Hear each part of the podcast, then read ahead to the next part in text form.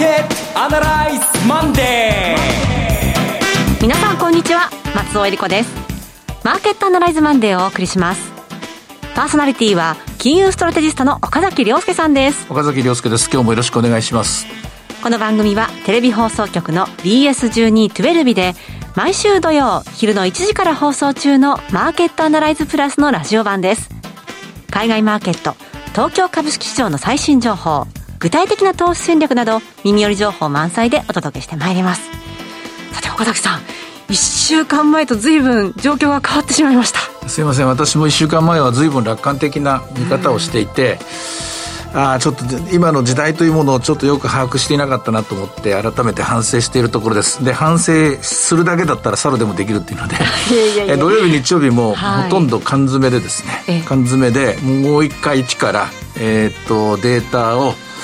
洗い直しました、はい、で、えー、そういう意味では目目いっぱいのお話を今日はお届けしたいと思います。わかりました、えー、今日は番組後半には福眼経済塾のエミー・エルマズさんに株式市場と商品市場の見通し伺いたいと思います。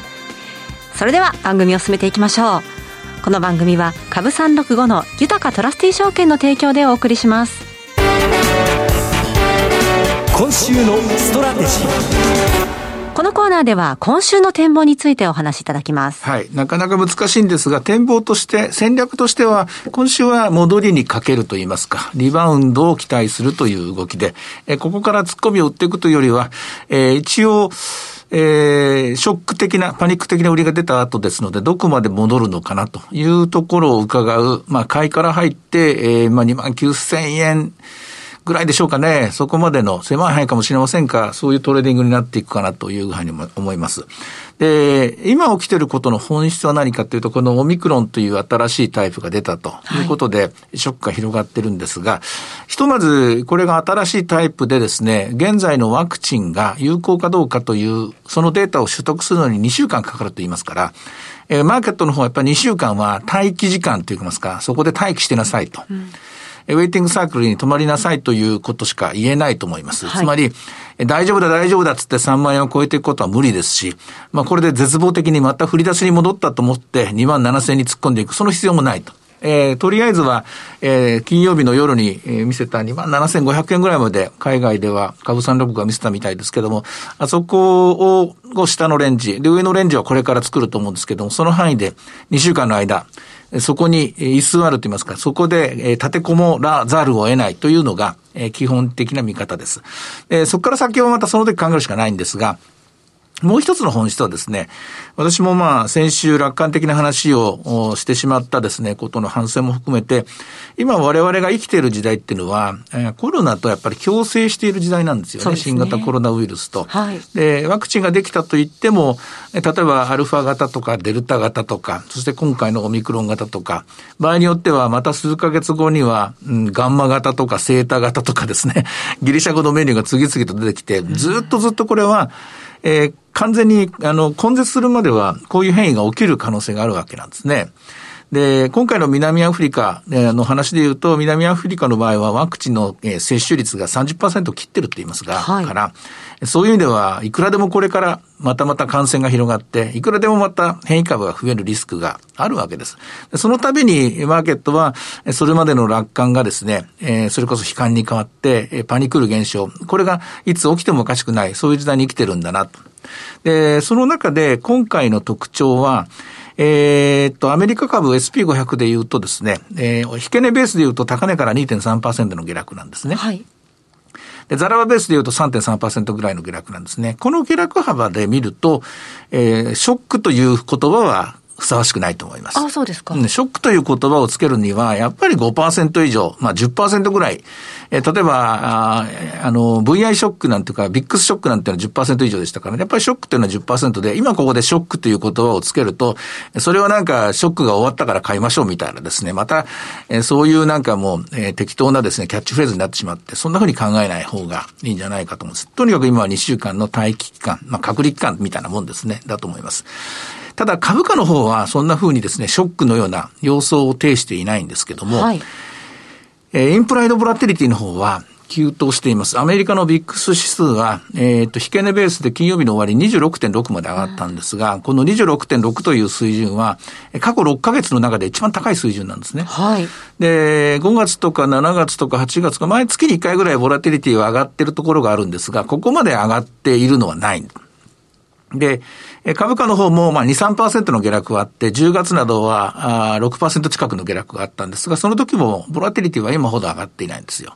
ということは、この今起きていることの本質は何かというと、まあ、先ほどの私の、えー、気持ちの、まあ、整理といいますか、えー、それが一番正しいと思うんですけど、よそう、そうか、そういう時代なんだな。うん、つまり我々は高いボラティリティの時代に生きているんだなと。はい。今まで高いボラテリティの時代っていうのは、それこそ金融危機の時代とか、あるいは、えー、そうですね、テロがあった時代もそうでしたしね、それから IT バブルが崩壊した時も、まあ株価が崩壊して、あの、崩落してですね、金融市場がこんなに入った時とか、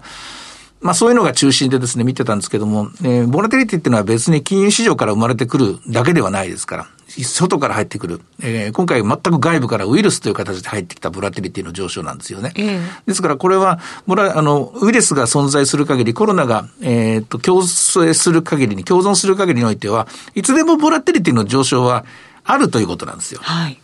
で、その結果、年間平均ボラティリティですね。えー、例えば、えーと、11月26日の段階で、今年の年間平均ボラテリティは19.5ぐらいなんですけども、2020年代、今生きてる我々のこの時代というものを考えると、もうすでに20 22ぐらいだったかな ?20 以上超えてて、高ボラテリティの時代なんです、2020年代は。はいあの、高ボラティリティの時代、90年代、00年代、えー、10年代っていうと、まあ、00年代が、まあ、やはり比較的高ボラティリティの時代なんですけども、その時代という観念で考えるというと、こう、この高ボラティリティに生きている、高ボラティリティの中で、我々は資産運用を考えなきゃいけないんだっていう、まあ土曜日、日曜日、缶詰になって考えて、もう一回一から、えー、でいろんなデータを見直した結論がこれです。我々は高いボラティリティの時代に生きているんです。生きていて、これからも生きていかなくちゃいけない。いけないで、高ボラティリティ時代の資産運用はどうあればいいのか。はい。まあ、インフレもありますけども、高ボラティリティもあるわけなんですね。で、高ボラティリティの時代でも株価は動きます。はい。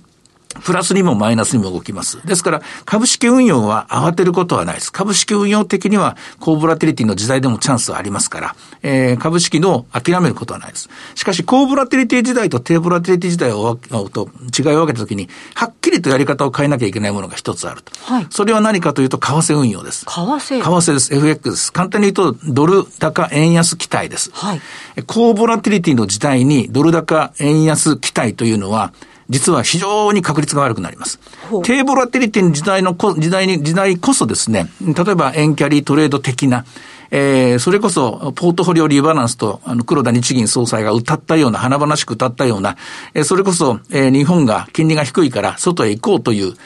まあ、あの、単純に今、金利が高いからということで、アメリカのドルをここまで買ってきましたけれども、これはあくまでボラティリティが低いことが前提なんですよね。ボラティリティが安定していることが前提なんです。金融市場のボラティリティが安定している。つまりビックス指数が低いこと。できれば15未満であるとか。10から15を一応低ボラティリティの時代、15から20を中ボラティリティの時代、20以上を高ボラティリティの時代としてですね、時代時代を、それこそ1年ごとにデータを全部積み替え上げていくと、20以上のボラティリティの時代っていうのは、これはもう明らかに、えー、ドル円は不安定な動きをします。で、今マーケットはアメリカの金利が上がっていくから、おそらく今回のオミクロンに関係なくアメリカの金融政策はやはり引き締め方向に行くと思いますが、まあ、それで今まで単純に115円、116円、117円と円安期待を作ったと思うんですが、改めて、えー、インフレと共存する、インフレと向かい合うというのでなく、やはりコロナと共存していく時代ですから、単純な円安期待っていうのは多分失敗すると思います。やめた方がいいと思います。となりますと、まあ、今日は午前中11時半現在、113円62銭から63銭あたりですけれども、はい、レンジでいうと、どのあたりに落ち着くんでしょうか、はい、簡単に言うと、た例えば日経平均株価が3万円戻っても、はい、ドル円が、あだね、SP500 があの元の水準まで回復したとしても、ドル円は多分歩みを止めると思います。もう怖くなってますから。あのそもそもドルを買う人っていうのは、はい、その株を買う人とちょっと気持ちは違うと思うんですよ。確かに。ちょっとこう安定して、ちゃんと運用しておきたいというか。そうですよ。不確実性が嫌だというね。うん、それからまあ、ドルが強そうだからっていうのも、うん、円が弱そうだからということの裏返しであって、はい、で、国内では何も儲からないから少しでもいいものを目指してということで外へ行こうとするわけですね。本当に為替を投機的に考えてる人はトルコリラとか南アフリカなんとか、はい、トレーディングのアイテムとしてそういうのを選んで、ドルを買うっていうのは実は、この2020年代は、まあ、あの、安定志向でドルを買ってるというと思うんです。で、安定しているからドルを買う。その安定しているからの前提が、あ、そうじゃないんだなと。今の我々の生きているこのコロナの時代っていうのは不安定な時代なんだ、そもそもが。その不安定な時代に安定してると、盲信してですね、信じ込んじゃってドルを買うっていうお金は多分これ力そがれると思います。で、結果的に、まあ今ご質問がありましたけれども、えー、この間までは13円、16円ぐらいかなと思ったんですけども、なかなか16円まで行くことはないと思いますね。はい、非常に、あの、歩みの呪いと言いますか、えー、あの、瞬間的にドルがどんどん上がっていくような展開っていうのはもう難しくなったなと。FX のトレードは、これから大きな方向転換と言いますかね、動き方が違うようになっていくように思います。えー、繰り返しますが、株式については2週間の待機期間を経て、そこから次のトレンドが出てきますから、えー、その2週間後のまたこちらの番組で、次の動きを見ていきたいと思うんですが、長期的には私はやっぱり日本は、あの、安定して2万7千円ぐらいがせいぜいのボトムではないかなということが、もうやっぱり一つ目の今回のテストで確認されたことではないかと思います。え大事なことは日本にとっては、水際対策ですね。ひたすら政府には水際対策を徹底化してほしい。えー、対外的に、あの、他の諸外国からどんだけ批判されても、絶対コロナを入れるなと。絶対このオミクロンを入れるなという、ここを徹底してもらいたいなと思いますね。それから先日のマーケットアナライズプラステレビの方でお話伺いましたけれども、原油のお話ありました。はい、原油に関して言いますと、今週12月の2日、オペックプラスがあるというところが一つ、こう、注目点だよというふうにおっしゃってましたけど、その情勢というのは今変化ありますか、はい、オペックプラスはどうやら延期されそうです。はい、今回のあの新型の、新型の変異種の影響を受けてということですね。ただ、その、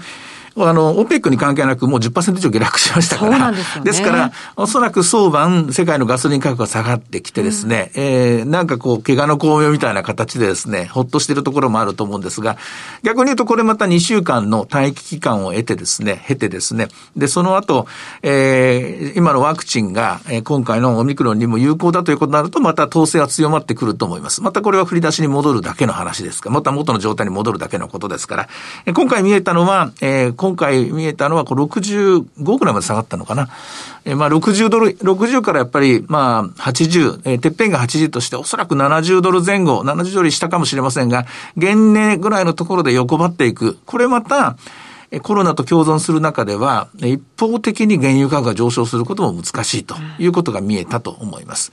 で、そうなると、インフレもじゃあ収まるんじゃないかと思う思うかもしれませんが、はい、これインフレはもう一つ別の病気に、病気といいますか、別の構造を持っています。はい、で今回のオミクロンによって、えー、もう一つ変わることは何かというと、ますますもって労働供給は減ると思います。ほうつまり、それだけ人と交われば、やっぱりコロナにかかるんだというリスクが高まるわけですから、ますますもって労働の供給量、今まで100時間働いてる人はもうできるだけ働きたくない90時間に80時間にとか、例えば高齢の人はもう早めに引退しようとか、それは続くと思います。ですので、えー、今回のこのオミクロンによって何が変わるかっていうと、ボラテリティの高止まりと、それから賃金の高止まりですね。この二つが見えてくる、が起きると私は思います。いや、一週間でこんなに風景変わるのかというぐらい、いろいろ起きますけれども、さて、では、えー、指標を見てみましょう。株365の動きはいかがでしょうか？株365は今日は華々しい動きですね。はい。28,329円から始まって、はい、安値はそれでも28,201円まであったんです。えところがここから切り返して28,792円。現在は28,711円、706円に今変わりました。おそらく戻りを試す展開がこれから続くと思います。アメリカから、えー、ニューヨークが始まって、ニューヨークも同じような歩調で動くことになれば、2万9000円台までは戻るんじゃないかなと私は見ています。はい。さて、いろいろ展望していただきました。今週末土曜日には午後1時から放送します。マーケットアナライズプラスもぜひご覧ください。また、Facebook でも随時分析レポートします。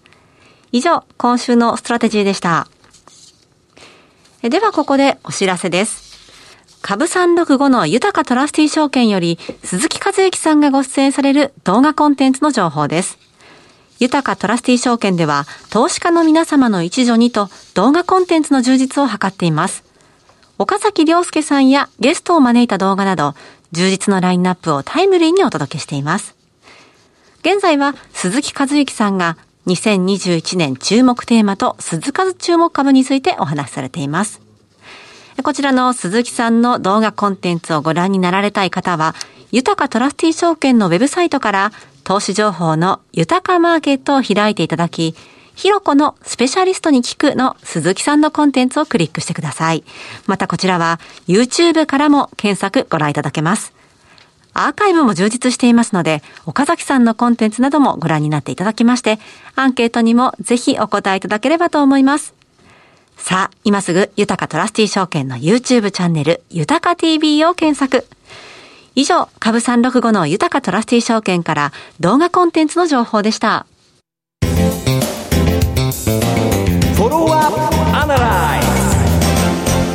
さて、今週のこのコーナーでは、福眼経済塾のエミン・ユルマズさんに、株式市場と商品市場の見通しというテーマでお話を伺ってまいります。エミンさん、今月もよろしくお願いいたします。よろしくお願いします。さて、エミンさん、この1週間の動き、そしてこれからの、この1週間、今後の1週間の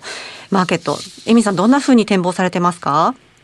はい。まあ、あの金曜日ですね、ちょっとアメリカが時間短縮の中、薄商いの中、こういう変異型のニュースが出て、結局は大きくやっぱり売られましたけれども、まあ今日は案の定やっぱ戻っているので、はい、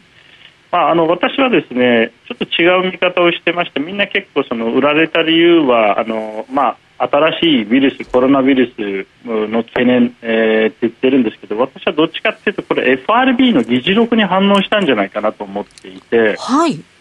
つまりですあのあの FMC の議事録ではですねあのえ結構もうそのテーパリングを予定よりも前倒してやるべきだと、うん、でさらに来年の利上げもですねこれやっぱり3回ぐらいやらないといけないっていうですね。なんかなんとなくですねそういう方向にあの向かっている気がしたのではい、でそれに対する市場のやはり反応じゃないかなと。つまり金融引き締めに対する警戒感、えー、でそのきっかけ口実表の理由がこのまあ、オミクロン型っていう変異型になったに過ぎないじゃないかと思ってます。確かに、まあ、あの、議事録を見る限り、えー、売りか買いかといえば売りの材料である株式市場にとってはと。で、なおかつ、チャートとかがよく表していると思うんですが、この1週間、SP500 って実は頭重くなってたんですよね。そうですよね。そうですよね。なんかあの、ビックスも SP500 が普通上がったらビックス下がるんですけど、結構一緒に上がってたんで。ですね。うん。やはりみんなそういうテーパリングへのその警戒感が強く持っていて来年は中間選挙なので、まあ、このインフレのままで多分バイデンさんが戦えないんですよね。それがちょっと今、ね、効いてきてるのかなと。で、まあ、あの結局、変異型のニュースで原油価格が大きく下がってちょっと今日は戻ってるけどもう1回70ドルの上には戻ってますけれども、まあ、本来であれば70ドルも私、大した高い水準だと思ってないんですよ、あのそんなに騒ぐほどね。だってリーマンショックの直前140ドルだったんでみんな忘れてるけど、うん、ただ、まあそれだけ今、やはりそのなんかインフレに悩まされてるというか価格上昇に悩まされてるっていうようなあの先進国は、ね、状況にはなっているのでこの状態だとちょっとやっぱり来年の中間選挙は厳しいので、うん、なんとかしたかったんでしょうけどでそうするとじゃあ FRB ににあのインフレをなんとかしろって言ったところでそれを今度やろうとすると相場が強く反応するっていう、うん、まあ、これが一つの側面もう一つはですね、うん、やっぱりちょっとしたニュースで大きく売られるっていうのはそれだけレバレッジが生まれてるんっていうことなんですよね。同感です。私もそう思います。うん。やっぱこれはあれなんですよ。あの、まあ、プチミックスショックなんですけど、うん、まあ、こういうものがもっと、あの、要は規模が、あの、大きくなって、今後来る可能性があるんですよ。ちょっと季節的に年末なので、まあ、本来はあんまりその年末に大きな売りが来にくいけれども、まあ、例えば年が明けてあのなんかあの2018年の2月のビッグショックみたいなこととか、ビッグショックですね、うん、そうです。あの、うん、十分可能性ありますよね、まあ、あの今回のもね、まあ、ちょっとしたビッグショックなんですよね、あの、ね、実際そう上がってますからね、うん、ビッグスは。あの50%上がってますから、ね、あの金曜日に。ただどうなんですか？あの、ちょっとまあ、あの、印象論なんですけど、日本株はこの間2万7000円を、まあ、この半年ぐらい2度ほどテストして、まあ、ある意味ワクチン打ってるようなもんですけども、耐久力ができてるんじゃないかなという気がするんですけども、いかがですか？日本株は、あの、も